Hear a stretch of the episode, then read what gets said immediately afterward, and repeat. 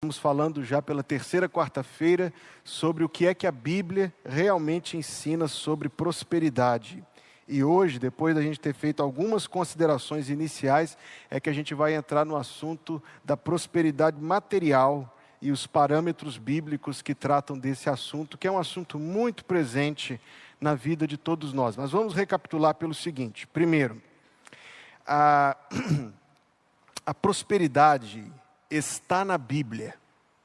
Nós que pertencemos a igrejas bíblicas, que pregam o Evangelho, corremos um grande risco, que é o risco da, da, do exagero na compensação, porque nós não queremos parecer com as igrejas que se desviaram do verdadeiro Evangelho, a gente corre o risco de ir para o outro extremo, e irmos tanto para o outro extremo que a gente se esqueça ou trate desse assunto e outros assuntos, diga-se de passagem, como se esses assuntos não existissem na Bíblia. E existem. A Bíblia fala sobre isso.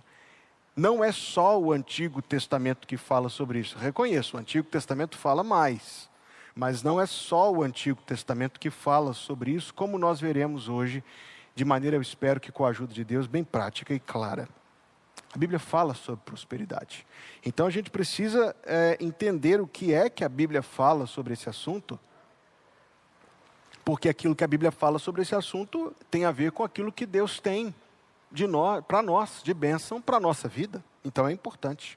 A primeira coisa que a gente precisa entender, recapitulando, é que o conceito bíblico de prosperidade não consiste, vou dizer de novo, o conceito bíblico de prosperidade não consiste em algo tão materialista, tão mundano, quanto aquilo que a teologia da prosperidade tem oferecido aí nas igrejas que se desviaram do verdadeiro evangelho para prometer riquezas pessoais para as pessoas em troca de ofertas.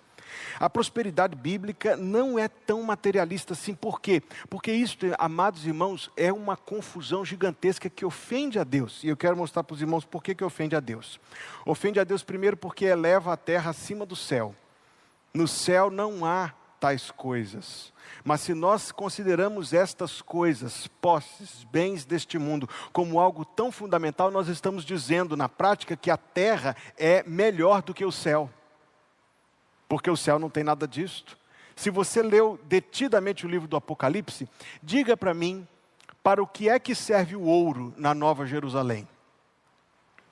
Para pisar. Aqui na terra ele serve para ser amado. Quer dizer, ele se apresenta como algo digno de ser amado, cobiçado, buscado, mas na Nova Jerusalém ele serve para ser pisado. Então, quando nós colocamos um foco desproporcional, exagerado, de amor nas coisas materiais, nós estamos elevando a terra acima do céu. E é como se nós disséssemos assim: Deus não sabe o que é bom. Se Deus soubesse o que é bom, Deus tinha feito o céu mais parecido com a terra. Na verdade, esse ponto ele é tão profundo, amados, e tão interessante, porque a palavra de Deus nos recomenda muita cautela no uso dos benefícios que o mundo tem para oferecer. O apóstolo Paulo disse: Vocês não têm como se evitar conviver nesse mundo, seria preciso sair do mundo. Mas em outra epístola está escrito: Não ameis o mundo e aquilo que no mundo há. Se alguém ama o mundo, o amor do Pai não está nele. Nossa relação tem que ser muito tranquila com estas coisas, uma relação puramente de uso. Puramente de uso, não uma busca insaciável. Eu digo que é uma ofensa porque eleva a terra acima do céu, eleva o servo acima do Senhor, porque Jesus não teve nenhuma destas coisas. E eleva os santos que estão na terra acima dos santos que estão no céu, porque eles também não têm nenhuma destas coisas no paraíso. E nós consideramos, nós na prática diríamos que é melhor ter as bênçãos aqui da terra, porque nós as temos ou desejamos ter, do que os santos que estão lá no céu, no paraíso, que não têm nenhuma destas coisas. A prosperidade que a Bíblia ensina não é algo tão materialista assim. Eu quero ser muito sincero com meus irmãos. Não exclui, como nós vamos ver o que a Bíblia fala sobre isso, com a graça de Deus hoje ainda. Mas não é somente isto. E este é a segunda afirmação. Não é algo tão incompleto. O espírito da falsa teologia da prosperidade é oferecer para as pessoas, e eu afirmo que a grande maioria delas ainda não se converteu, é oferecer para pessoas que ainda não entenderam o verdadeiro propósito salvador de Deus, bênçãos deste mundo, como se Deus fosse obrigado a dá-las em troca de ofertas, e na prática você está apenas alimentando uma idolatria que existe no coração humano, que é o desejo por estas coisas. Mas a prosperidade que a Bíblia apresenta é algo que abrange todas as áreas da vida. Salomão foi rico, nós falamos sobre isso na quarta-feira passada. Mas quem foi mais próspero, o rico Salomão ou o apóstolo Paulo? Quem foi mais rico, Salomão ou Jesus, que não tinha onde reclinar a cabeça, que vivia das ofertas dos outros? Certamente que o Senhor Jesus mais próspero. Você deve medir a riqueza de Jesus Cristo não pelo que ele tinha, mas pelo que ele deu. A prosperidade bíblica, portanto, não é apenas ter. Eu quero repetir algo que eu tentei falar nas últimas semanas e que Deus complete com clareza aquilo que a minha incapacidade interfere. A prosperidade bíblica é quando nós somos exitosos no cuidado daquilo que Deus confiou para a gente cuidar. Me deste cinco talentos, ganhei outros cinco com eles. É quando Deus deixa algo no seu cuidado e você cuida bem disso. A lista então é gigantesca.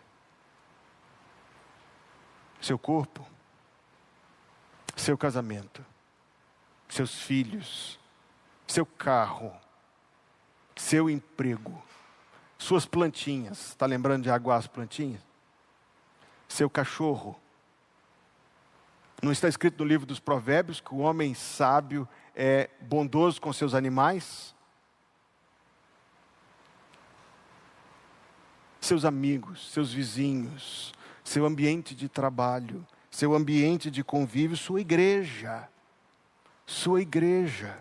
Seu relacionamento com a igreja, seu crescimento pessoal, seu amadurecimento cristão, zelo, irmãos, com cada uma das coisas que Deus nos dá. Este é o caminho que nos levará à prosperidade bíblica. Pense só o seguinte: no dia do juízo, e você sabe que uma vez convertido, você não vai ser julgado para ir para o céu ou para o inferno. Você não vai ser julgado para condenação ou, ou reprovação ou aprovação, mas você vai prestar contas. 2 Coríntios 5, versículo 9. Todos nós compareceremos ante o tribunal de Cristo para prestar conta do que fizemos com esta vida. Basicamente, o Senhor Jesus, ele não vai perguntar para ti uh, o saldo da conta que você deixou, ele não vai perguntar para ti os bens que você teve, mas ele vai perguntar para ti como que você cuidou das bênçãos que ele te deu. Maridos aqui, como vocês cuidaram de sua esposa? Esposas aqui, como vocês cuidaram de seus maridos, dos filhos e de todas essas outras coisas que eu já mencionei?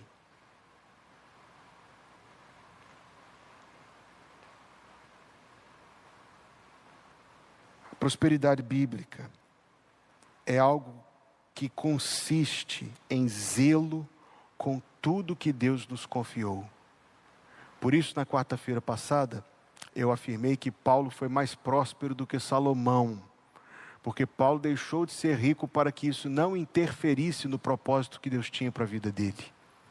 Ele escolheu com clareza, ele fez escolhas em prol daquilo que ele recebeu de Deus. Paulo não deixou a pobreza ou o medo da pobreza ser um empecilho, um obstáculo, um impedimento para o cumprimento do seu ministério. Ainda recapitulando, a prosperidade bíblica não é algo obtido tão passivamente. Quando a gente ouve, e não sei por que a gente se exporia a algo tão nocivo, mas se ocasionalmente você ouve esses testemunhos das igrejas que pregam o falso evangelho da prosperidade, parece que as coisas acontecem magicamente na vida das pessoas, né? Magicamente a pessoa aconteceu algo que levou a pessoa socialmente os bens, os, o, o dinheiro e um foco, repito, tão materialista que chega a ofender o Senhor Jesus Cristo, o céu e os santos, mas deixe já, isso já como consideração. Quando o caminho bíblico da vida não é que Deus está aí distribuindo bilhetes premiados de loteria, mas o caminho bíblico, que basta ler o livro dos Provérbios, e nós vamos consultar muito o livro dos Provérbios hoje, é trabalho. Trabalho diário, vai ter com a formiga, ó preguiçoso.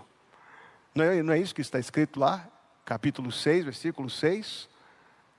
O caminho bíblico para a gente poder alcançar as bênçãos, muitas vezes é atravessando dificuldades, e entender isso vai nos tirar de uma imaturidade, que essa imaturidade é muito comum. Quantos são os cristãos que, quando encontram dificuldades, esbarram numa oposição, eles começam a se perguntar: poxa, será que Deus quer mesmo que eu siga esse caminho? E, e, nós já vimos isso acontecer, não aqui, graças a Deus, mas até no contexto da igreja, quando se toma uma decisão e as coisas começam a apertar, as pessoas falam: ai, nós tomamos a decisão errada, não é o que Deus queria que a gente fizesse.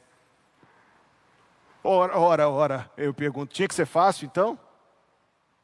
Não, eu não achava que ia ser tão difícil. Aí eu pergunto: quão difícil tinha que ser então para a gente?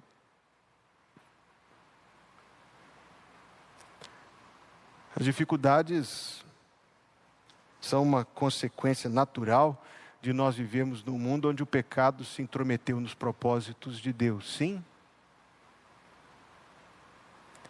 E se tudo fosse fácil, a Bíblia não falaria daquele que persevera até o fim.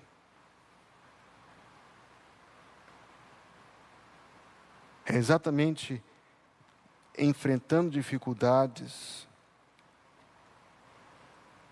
e avançando com a bênção de Deus, que a gente prospera. Repetindo, é algo que tem a ver com a aprovação de Deus sobre a nossa vida como um todo, é uma coisa integral, não é algo tão parcial, tão pequeno na vida.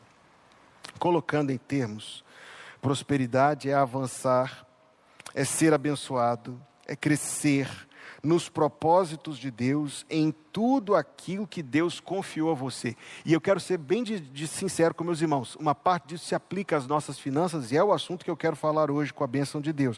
Mas não é somente isso. É algo que, repito, tem a ver com todas as áreas da nossa vida, e isso permitirá você avaliar a sua própria prosperidade. Uma vez que nós já estamos bem pertinho do fim do ano, e dos planos para o ano que vem, e das coisas que a gente pensa que gostaríamos de fazer no ano que vem, e de como a gente avalia esse ano que passou.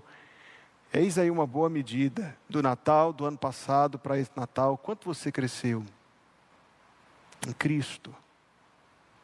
Quanto a sua vida está mais afinada com a vontade de Deus? Em todas as áreas.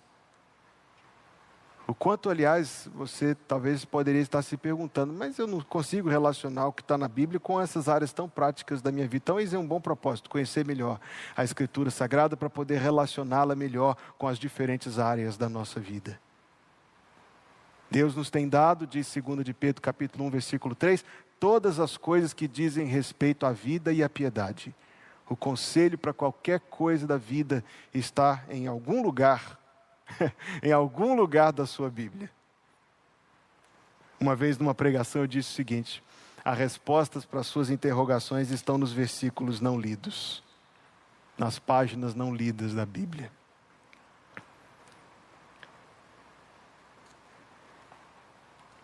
Indo especificamente, irmãos, eu queria hoje ver com os irmãos o que é que a Bíblia tem, o que é que Deus tem na Bíblia sobre as nossas finanças pessoais. E repito, a preparação desse estudo foi algo muito interessante para mim, porque você sabe disso, a Bíblia fala muito sobre isso. E esse assunto não deve nos trazer desconforto. Se um assunto está na Bíblia, esse assunto tem que ser falado. Quem determina a pauta é Deus. Então nós vamos ver que a Bíblia Sagrada tem alguns alguns conselhos práticos. Eu os, eu os enumerei aqui numa lista de nove. Eu não sei se o meu tempo vai permitir falar todos os nove, porque eu não quero falar sobre nenhum deles muito superficialmente. Mas a Bíblia tem algumas diretrizes muito interessantes. Ah, no tempo no qual a gente vive, a gente lida com tantas contradições que a gente precisa tentar entender mesmo o que, é que a palavra de Deus ensina sobre as coisas. Não é proibido enriquecer, é proibido viver para enriquecer.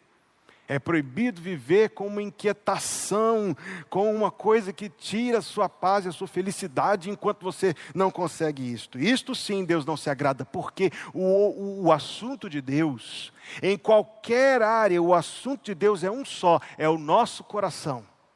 Esse assunto dos, do, dos recursos, esse assunto do dinheiro, é apenas isto, é apenas o nosso coração se manifestando em uma outra área da vida. Aliás, eu já fiz referência a isto aqui no púlpito, as, as, as polícias de inteligência no mundo inteiro, quando querem descobrir os esquemas de lavagem de dinheiro, esses esquemas de corrupção, eles usam uma técnica simplíssima: follow the money, siga o dinheiro. O valor sempre sai de uma conta, se espalha em 500 contas, que se espalha em outras 500, que se espalha em outras 500, mas quando você soma, ele permanece quase integral. E aí você consegue descobrir quem está no esquema e como. Bem, siga também o seu dinheiro, o que Deus tem dado para você, para onde ele está indo, e você verá como isso é um reflexo do seu coração, daquilo que você ama daquilo que você deseja. O assunto não é um assunto à parte, é o nosso coração. Não é proibido enriquecer, não é proibido querer melhorar de vida. Eu vou mostrar aos irmãos um versículo que fala exatamente sobre isso. Deus, porém, que se importa muito com o nosso coração, não quer que a gente viva para isto. Porque uma das coisas que o acúmulo de riquezas faz é remover limitações. E isso não é necessariamente uma benção. Muitas vezes você não conseguir fazer uma coisa é uma coisa muito boa. Ser impedido por circunstâncias não é ruim. Porque o nosso coração nós sabemos bem que tipo de ideias ele tem, como diz a palavra de Deus. Vamos lá. Eu quero colocar para os irmãos os princípios bíblicos e você verá que diferença grande estes princípios bíblicos fazem na nossa vida e especificamente na nossa vida financeira. O alvo deles não está relacionado à quantidade, ao saldo da conta. O alvo deles está relacionado ao nosso coração. Princípio bíblico número um: reconheça que Deus é o seu provedor. Pastor, já sabia disso antes do senhor começar a pregar. Diga algo novo para nós.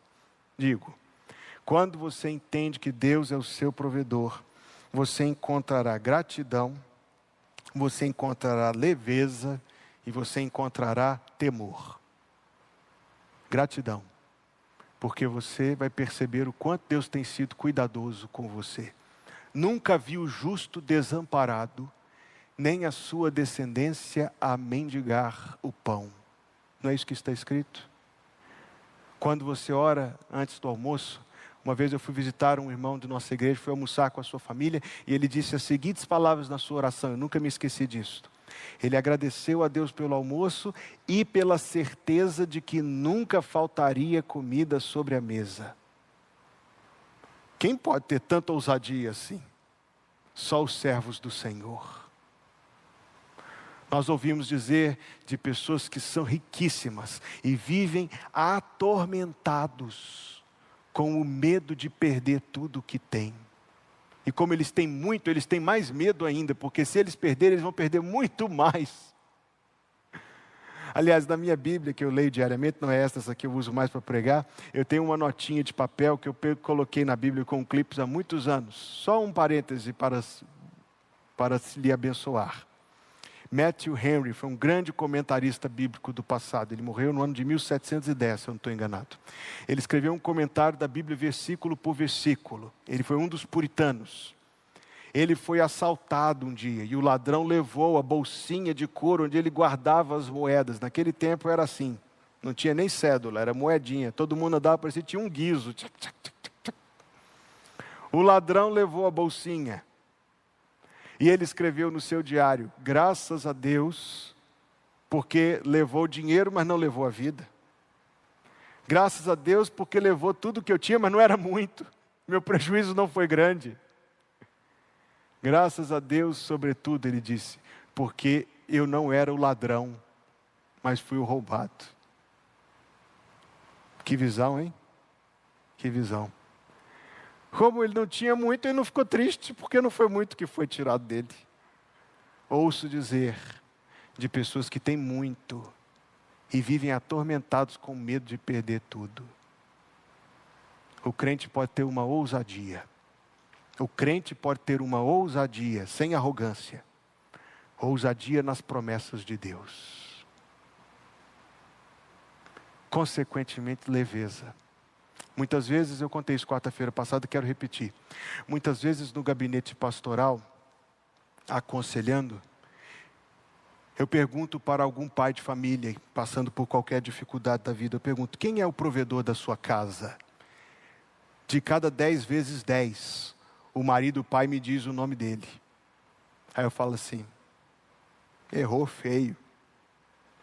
O provedor da sua casa é Deus. E aí a gente quase consegue ouvir o fardo cair das costas do irmão.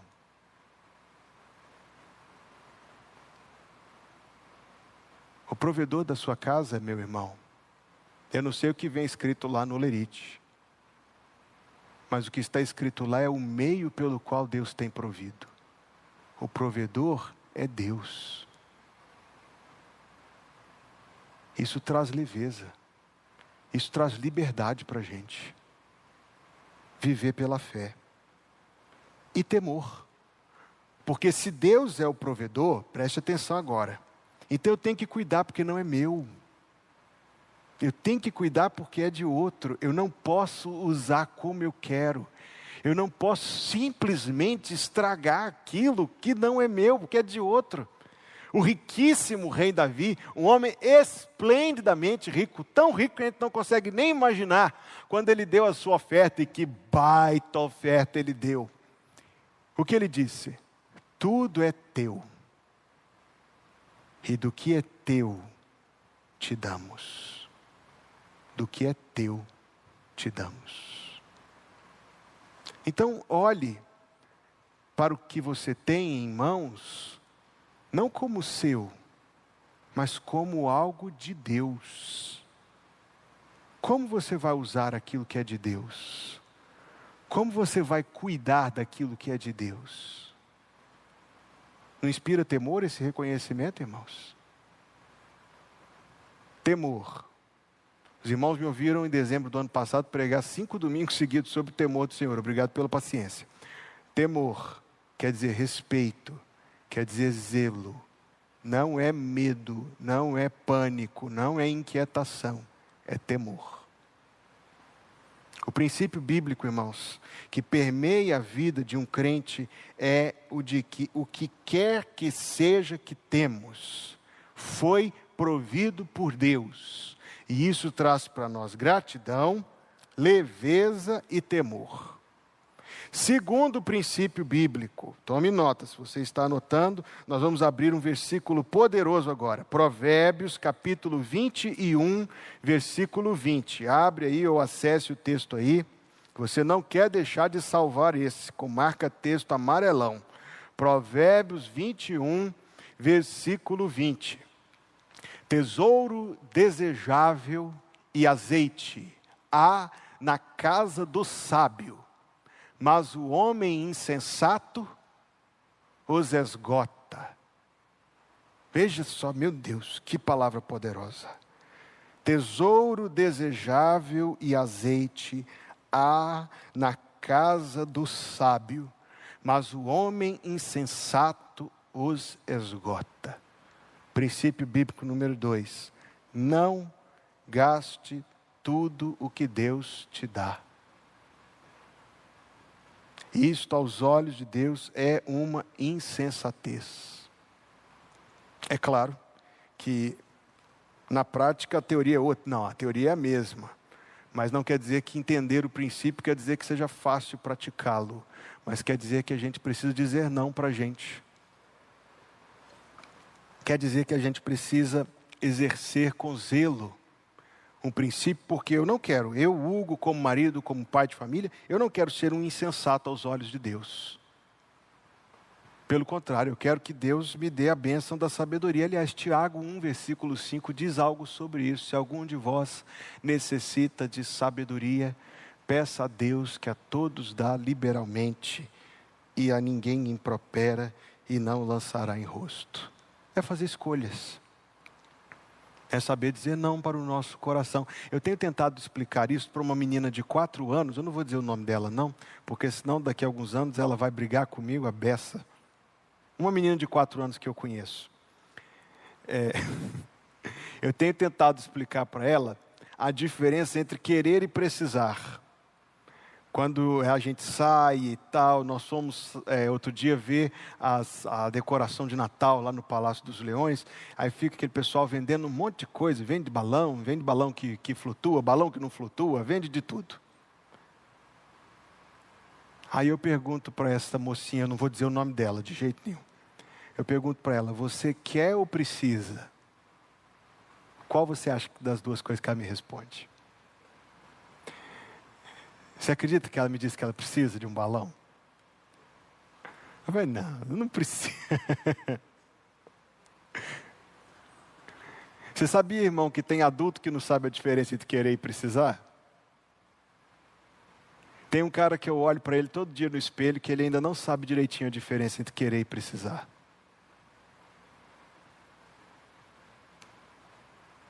A gente precisa aprender a diferença entre querer e precisar. O Senhor Jesus disse o que para Maria? Marta, andas ansiosa e preocupada com muitas coisas, mas muito pouco, na verdade, uma só é necessária. É a diferença entre o que a gente quer e o que a gente precisa. Diz a Escritura Sagrada que se a gente tiver o que a gente precisa, a gente pode ficar contente. Mas nós vamos aprender daqui a pouquinho que contente não quer dizer estagnado. Princípio bíblico número 3. É bíblico poupar, ajuntar e investir, exceto que você o esteja fazendo por pura ganância. Oh, ficou bem equilibrado. É bíblico, exceto que você o esteja fazendo por pura ganância. Vamos ver o que a Bíblia fala disso no aspecto positivo primeiro.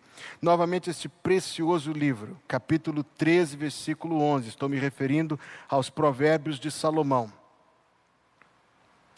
A riqueza de procedência vã diminuirá.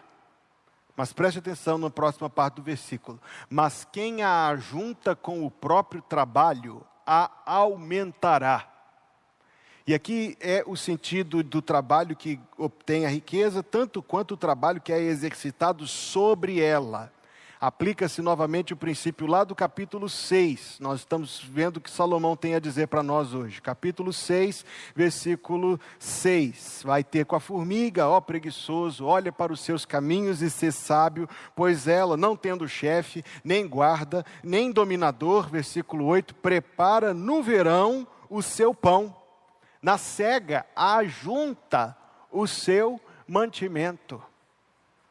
Veja, meus amados irmãos, que especificamente essa prosperidade financeira, e eu vou fazer algumas considerações ainda, mas ela passa muito a forma como a gente usa, com qual forma de zelo, com qual forma de, de temor, a gente usa aquilo que Deus nos tem dado hoje. Certamente, e eu acho que o tempo hoje não vai permitir eu entrar nisto, existem diferenças de quanto cada um vai ter, e isso tem a ver com os propósitos de Deus. Eu espero conseguir ver isso, se não hoje, na próxima quarta-feira. Mas você precisa pensar onde é que você está hoje pela boa mão de Deus, o que é que Deus tem confiado a você. No filho, não se preocupe com o que Deus tem confiado com o outro, não. Aliás, teve um dia que um dos apóstolos perguntou para Jesus: e esse aqui? Aí Jesus respondeu para ele: Se eu quero que ele fique até a minha vinda, é como se ele estivesse dizendo: Esse é assunto meu com ele. Preste atenção no que eu tenho contigo. Isso tem muito mais a ver. Escute o que eu quero dizer agora. Isso é um princípio. A prosperidade bíblica nesta área não tem a ver com o, o ponto de chegada, tem a ver com a distância percorrida. Algumas pessoas pela sua origem, pelo contexto de sua família, por N interferências, a vida é cheia de surpresas, nem todas são boas. Não chegarão tão longe quanto outras, mas percorrerão uma distância maior. Eu estou me referindo à diferença, ao bom uso das coisas, às lutas que vão vencer, às coisas que vão conquistar pela aplicação boa e sábia dos princípios bíblicos. Estes princípios que nós estamos vendo. Um, reconheça que Deus é o seu provedor. Dois, não use tudo que Deus te dá. Três, é bíblico poupar, ajuntar e investir, desde que a sua motivação não seja a ganância. E eu deveria acrescentar mais uma, mais uma ressalva. Desde que você não esteja fazendo isso para ocupar o lugar de Deus. Ah, eu preciso juntar. Porque se eu não juntar hoje, não, eu não vou ter quem proveja para mim quando eu ficar velho. Se eu não juntar hoje, o que, é que vai ser de mim? O que, é que vai ser de mim? O que, é que vai ser de mim? Na prática é como se a pessoa estivesse negando a capacidade de Deus lá na frente. Jesus disse: não fique se perguntando o que é que você vai comer, o que é que você vai beber, o que é que você vai vestir. E Jesus não estava ensinando a gente a viver uma vida irresponsável e desregrada, não. Ele é o mesmo Senhor que nos mandou ser prudentes. O que ele está dizendo quando você coloca as duas coisas são os dois pratos da balança e eles ficam niveladinhos. Faça o melhor que você puder, deixe os resultados por conta de Deus. Os dois pratos da balança ficam niveladinhos, certinho, direitinho. Faça o melhor que você puder, deixe que Deus cuide dos resultados. Princípio bíblico número 4. Fuja de dívidas. Fuja de dívidas. Existem dívidas e dívidas. Existe dívida que é dívida para financiar um carro, é para financiar uma casa, são as dívidas que a gente consegue administrá-las, muito embora, como eu disse, a vida tem muitas surpresas e nem todas são surpresas agradáveis, e muitas vezes a gente tem de abrir mão, tem que se despedir desses bens, faz parte da vida. Mas existem outras dívidas, dívidas que são por causa do problema no coração,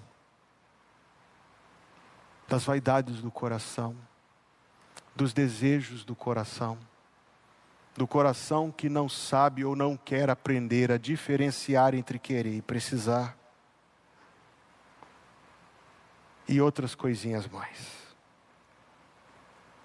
Provérbios 22, 7 diz: O que toma emprestado é servo do que empresta. Uma nota de rodapé muito importante. Eu conheço uma pessoa que sofreu muito por causa de não ter praticado este princípio bíblico. Não faça dívidas por terceiros. Sabia que a Bíblia diz algo sobre isso? Não faça dívidas por terceiros. Quando alguém fica por fiador do estranho, toma-lhe até a roupa. Está em Provérbios 27, 13. E aqui está muito relacionado à vergonha está muito relacionado à exposição. Eu conheço uma pessoa que sofreu muito por causa disso. Não é um ato de bondade. Não é um gesto de caridade. É uma loucura, é uma insensatez bíblica. É algo biblicamente errado.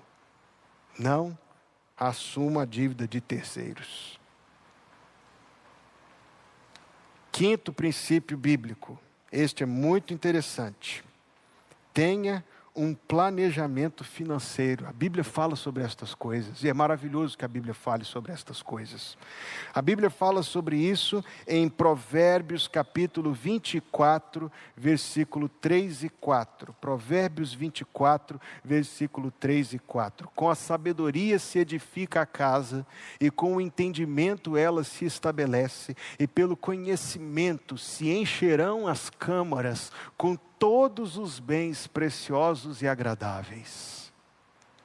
Eu disse aos irmãos, e eu quero provar agora biblicamente isto, que a Bíblia de Deus, a palavra de Deus, a Bíblia é de Deus, obviamente, a palavra de Deus não tem nada de ruim, não recrimina que alguém queira prosperar que alguém queira avançar no estado geral da sua vida, isso não é recriminado biblicamente. O que Deus não quer é que isso seja o objetivo maior da sua vida, que você avalie a sua vida e a sua realização a partir de algo tão pequeno quanto isto. O exemplo, eu disse que eu queria mostrar isto biblicamente, está em 1 de Paulo aos Coríntios, capítulo 7. Olha que interessante este versículo, um princípio bíblico maravilhoso. Capítulo 7, versículo 20 e 21. Diz assim: Cada um fique na vocação em que foi chamado. Foste chamado sendo servo, servidão, era uma condição social do tempo do Império Romano foste chamado sendo servo, não te dê cuidado. Quem está dizendo? Não sofra por causa disso. Não tem, não fique pensando em, em, pular da ponte por causa disso. A sua vida não se resume nisso, meus amados irmãos. Vamos parar aqui antes da gente continuar. Muitas pessoas precisam encontrar essa libertação. Muitas pessoas precisam encontrar essa libertação por causa do mundo no qual nós vivemos, que diz que as pessoas valem o que elas têm, que as pessoas só têm valor ou que as pessoas precisam e que a vida se mede por essas coisas. O Senhor Jesus disse com todas as letras do abecedário: a vida do homem não consiste na abundância dos bens que ele tem. Então o apóstolo Paulo diz: foste chamado sendo servo, não te dê cuidado. E se ainda pode ser livre, aproveita a ocasião. Não é maravilhoso isso aqui? Os dois pratos da balança ficam niveladinhos. Você não deve se atormentar por causa de bens. Você não deve sacrificar as outras coisas da sua vida que são mais importantes. Você não deve viver para isso em função disto. Mas o mesmo conselho bíblico que fala sobre contentamento nos mostra que contentamento é diferente de estagnação. Se você pode ser livre, se você pode melhorar a sua situação, aproveita a ocasião. Tão simples quanto isto. Tão maravilhoso quanto isto. Tão sadio quanto isto. Não está proibido. Não somos destinados, não pela Bíblia, a viver como monges e freiras. Quem teve essa ideia não conhecia a Escritura Sagrada. Somos libertos do sofrimento até para que a gente possa melhor desfrutar aquilo que Deus nos tem dado. Volto lá nos Provérbios. Quando eu fui ordenado ao ministério, o pastor Elias, eu já fiz muitas referências, eu o amo muito, eu estou com muita vontade de revê-lo quando for a Belo Horizonte no ano que vem. O pastor Elias me deu um versículo. E este versículo eu escrevo nas minhas Bíblias todinhas, é um bom conselho para pastores. Mas este versículo, eu fui ensinado isto recentemente, não é exclusividade minha, não. Até porque o tema do versículo não é ministério pastoral. Eu estou me referindo a Provérbios 27 e 23. Diz assim: Procura saber o estado das tuas ovelhas e põe o teu coração sobre os teus rebanhos. O pastor Elias me deu este versículo na melhor das intenções. Ele estava falando de ministério, está certinho. É uma aplicação perfeitamente válida.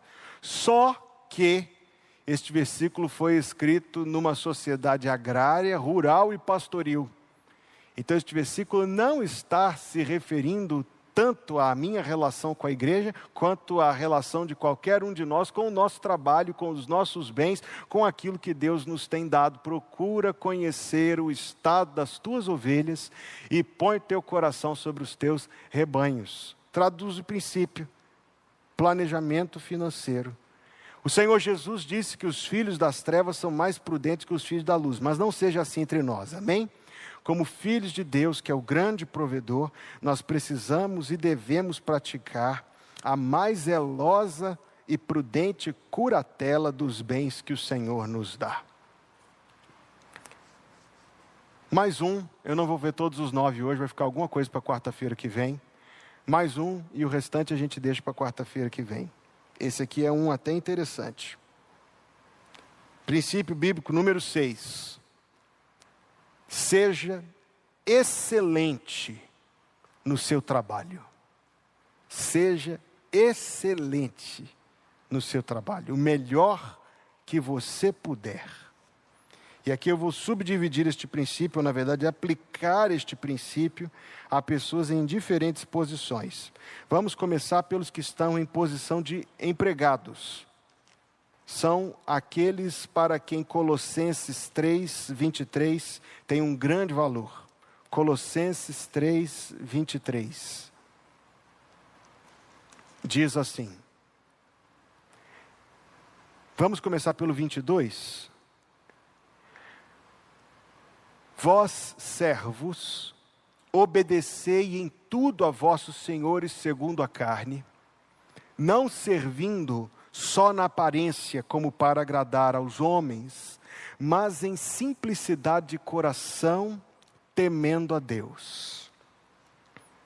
E tudo quanto fizerdes, 3:23, fazei-o de todo o coração, como ao Senhor e não aos homens, sabendo que recebereis do Senhor o galardão da herança, porque a Cristo, o Senhor, servis.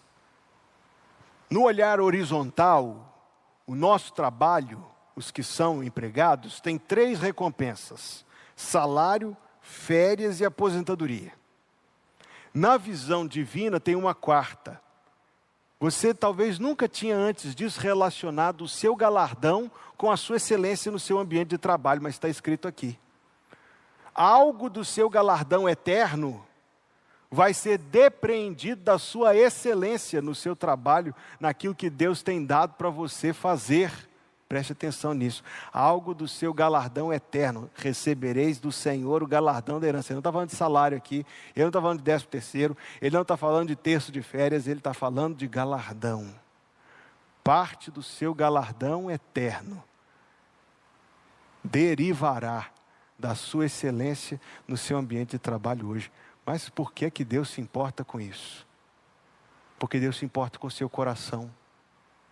E porque Deus se importa com o nome dele, do qual você é um portador.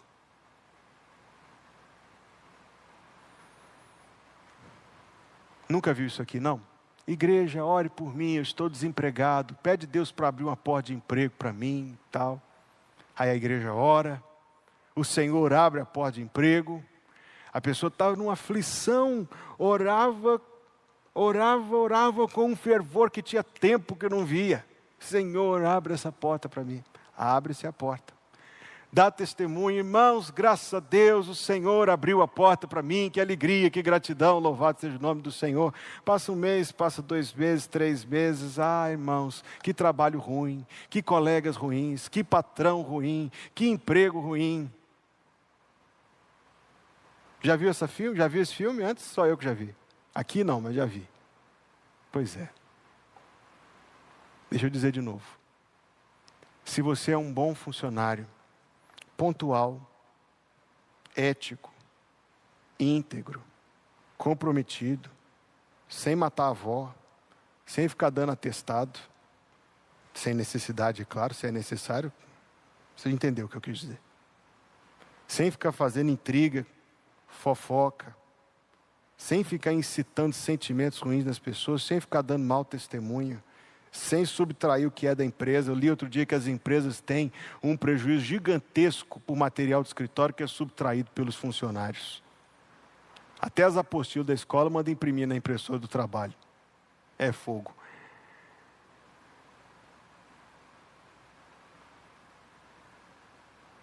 Ninguém fica sabendo o Senhor fica sabendo. Ninguém reclama, o Senhor nota. E parte do seu galardão vai ser acrescentado ou diminuído a partir da sua excelência no seu trabalho. O que você faz hoje, e isso se aplica todos os dias e coisas da nossa vida. O que você faz hoje para Deus conta para sempre. Conta para sempre.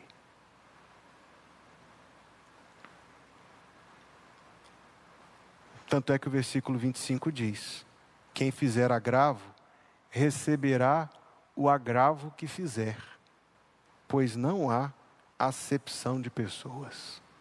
Sabe do que ele está falando? Do convívio com pessoas que não são crentes. Uma vez eu ouvi a história, eu hoje eu vou ter que ficar por aqui, não dá para ir mais longe do que isso por causa do horário. de um cidadão, era um péssimo funcionário, uma empresa. Péssimo funcionário, péssimo funcionário. Tudo que eu falei aqui, ele fazia o contrário.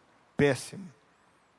Mas que quando foi repreendido pelo chefe, uma vez que ele era o, o único crente que tinha, Deixa eu contar para vocês como essa história chegou até mim. Foi um homem que tinha uma profunda resistência ao Evangelho, porque foi chefe desse paspalho que eu estou citando.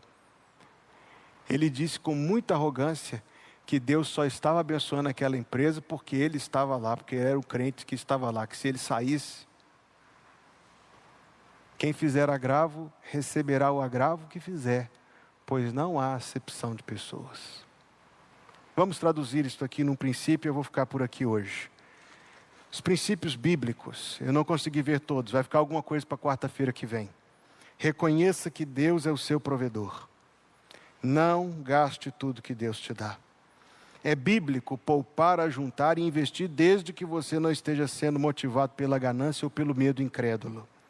Fuja de dívidas, as de terceiros também, não é um gesto de bondade. Cinco, tenha planejamento financeiro. Seis, Seja excelente em seu trabalho. Eu vou continuar daqui com a graça de Deus na quarta-feira que vem. Vamos orar. Deus, a tua palavra é tão maravilhosa. Realmente ela se aplica a tudo na nossa vida. Perdoa, Senhor, quantas vezes nós não conhecemos aquilo que a tua palavra diz. E quantas vezes, Senhor, nós não praticamos aquilo que a tua palavra diz. Tem misericórdia de nós, Deus. E nos ajuda, Senhor, a colocar em, em prática tudo que estamos encontrando na tua palavra, para que cada um dos teus servos aqui possa, pela boa mão do Senhor sobre nós, viver uma vida próspera, uma vida debaixo da tua bênção, do teu favor e da tua aprovação. Sim, Deus, por favor, tem misericórdia de nós, tem paciência conosco, Deus, e nos ensina a tua vontade para a nossa vida.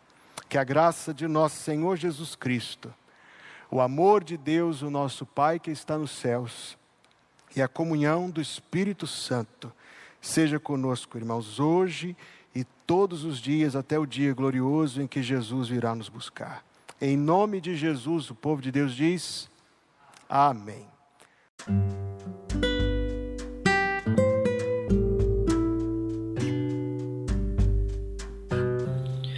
Obrigada por estar conosco. Volte sempre. A Igreja Batista Plenitude tem sempre uma mensagem de Deus para você.